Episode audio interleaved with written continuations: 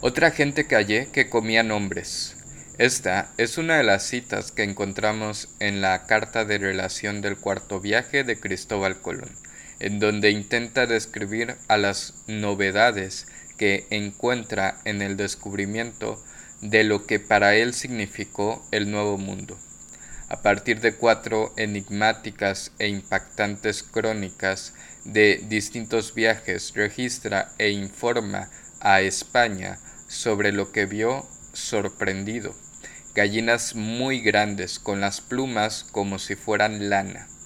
Mencionó haber visto gatos grandes con cara humana. Asimismo, leones, ciervos, corzos y distintas aves. También se fijó en las tierras de las que mencionó. Crean vuestras altezas, que es esta tierra la mejor y más fértil y temperada y llana y buena que hayan visto en el mundo. Asimismo, comunicó sobre las personas que ahí encontró. Sorprendido al ver una mujer, dijo, traía esta mujer un pedacito de oro en la nariz, que era señal que había en aquella isla oro. Y es que así como va conociendo las distintas culturas de aquellas tierras que bautizaría como América, de las que dice lo siguiente, no les conozco ninguna secta y creo que muy presto se tornarían cristianos, porque ellos son de muy buen entender. Bienvenidos al episodio número 9. El día de hoy hablaremos acerca de los viajes de Cristóbal Colón y también nos servirá como pretexto para estudiar lo que son las crónicas. Probablemente te preguntes qué es una crónica. A pesar de sus múltiples significados, podemos definir que las crónicas como un texto en el que el autor realiza un análisis valorativo de los hechos acontecidos. Quien la escribe aporta su opinión sobre la realidad que relata, es decir, mientras te habla de un hecho que te muestra su punto de vista, como tú cuando le comentas un chisme a tu mejor amiga. Podrías mencionar que es como una noticia, pero no. La crónica se diferencia de la noticia, puesto que la noticia se da respuesta a una serie de preguntas, el qué, el quién, el cómo, el dónde y en qué momento ocurrieron los hechos.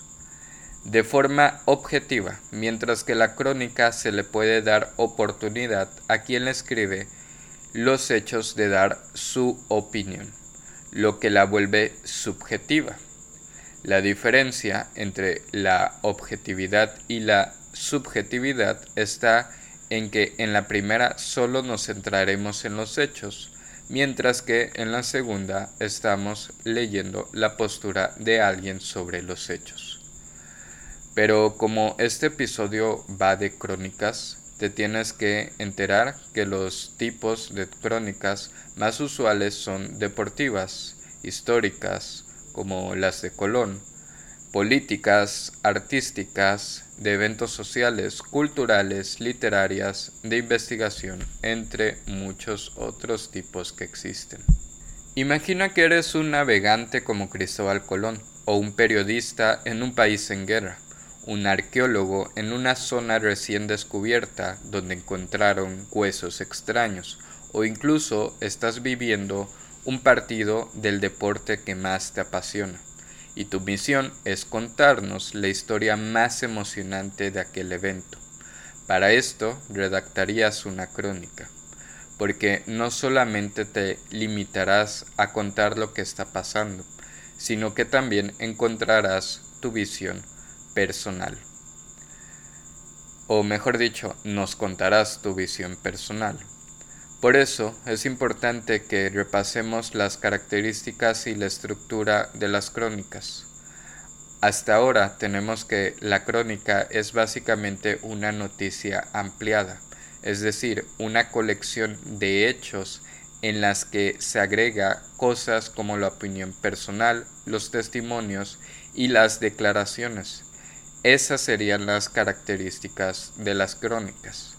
Por otro lado, la estructura estaría compuesta por dos partes, más el título, con el que obviamente identificaremos de qué hecho se va a hablar.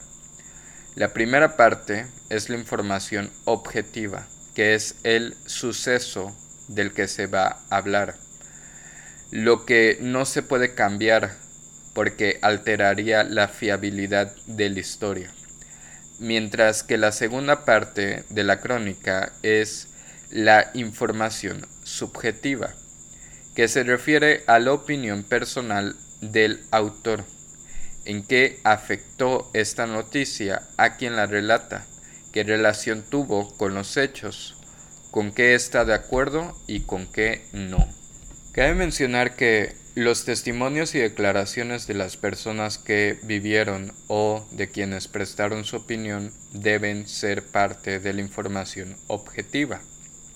No se podrá cambiar ninguna de sus palabras, ya que de hacerlo estarías cometiendo serios errores. Sin embargo, quien registra los testimonios y declaraciones sí puede dar su opinión sobre las mismas. Volviendo con las sorprendentes historias relatadas de Cristóbal Colón, debo mencionar que es gracias a la llegada de él que nace en las tierras americanas un nuevo concepto de la literatura en español, como las crónicas, que hemos mencionado con anterioridad. Un concepto que he de decir es abundante en contenido indígena pero escrita en español. Se dice que Cristóbal Colón llegó a creer que había llegado al mundo descrito por Marco Polo, un mercader y viajero famoso por sus relatos, de quien también puedes disfrutar sus obras, producto de su perspectiva del mundo. Al principio, la bitácora de Colón contaba la rutina de incidentes de un navegante pero no es hasta el contacto con el pueblo indígena que el lenguaje español se nutre de nuevas palabras alusivas a plantas, animales, usanzas y objetos que los españoles encontraron en el Nuevo Mundo. Los escritos de Cristóbal Colón son testigos del encuentro, de la convivencia, de la adopción entre dos mundos, dos continentes e innumerables culturas. Otros historiadores y cronistas de los que puedes disfrutar los relatos de la época son Pedro Martín de Anglería, Francisco López de Gomara, Antonio de Herrera Tordesillas, Antonio de Solís y hasta el mismo Hernán Cortés quienes se dedicaron a registrar los sucesos y sus opiniones sobre lo que ocurría en la conquista. Para finalizar, me gustaría mencionar una de las frases que el relato popular le atribuye a Cristóbal Colón. Y cómo sea esta gente de muy franco corazón que cuando le piden dan con la mejor voluntad del mundo. Les parece que pidiéndoles algo les hacen grande merced. Dejé esta frase para el final porque me gustaría que reflexionemos sobre nuestra herencia, producto del encuentro de personas de dos continentes, la generosidad de nuestras culturas prehispánicas con la curiosidad de descubrimiento de los europeos. La religión politeísta de las civilizaciones indígenas con la creencia fiel de que Dios solo hay uno.